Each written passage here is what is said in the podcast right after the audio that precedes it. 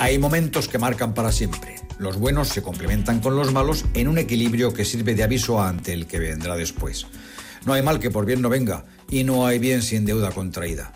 Esto se va aprendiendo a medida que se barruntan las normas del mundo adulto, lo que se ha llamado pomposamente uso de razón.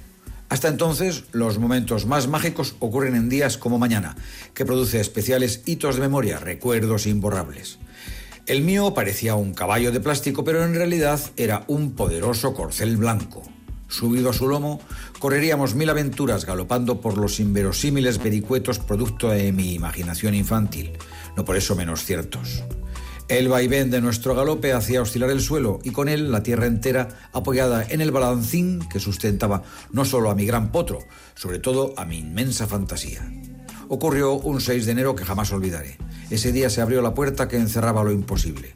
Aquello de que si los sueños suceden despierto y se dejan crecer en paz, acaban empapando la realidad. Es la noche mágica que da paso a un día iluminado con una luz que ya no se apaga jamás. Los acontecimientos que la suceden, los juegos que acompañan al éxtasis de ese nuevo día, con la revelación que materializa los deseos promulgados, dejan una huella como cicatriz con forma de profunda sonrisa, eterna, no se olvidan jamás.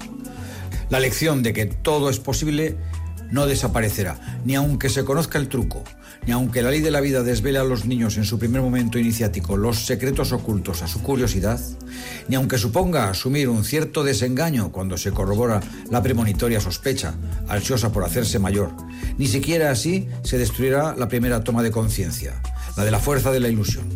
Por mucho que se tape, tras toparse con esa gran primera experiencia de cruel sopapo de realidad porque demuestra, indica y revela que si todo es posible no es a pesar del cariño, sino gracias a él. Buenos días, Mincho.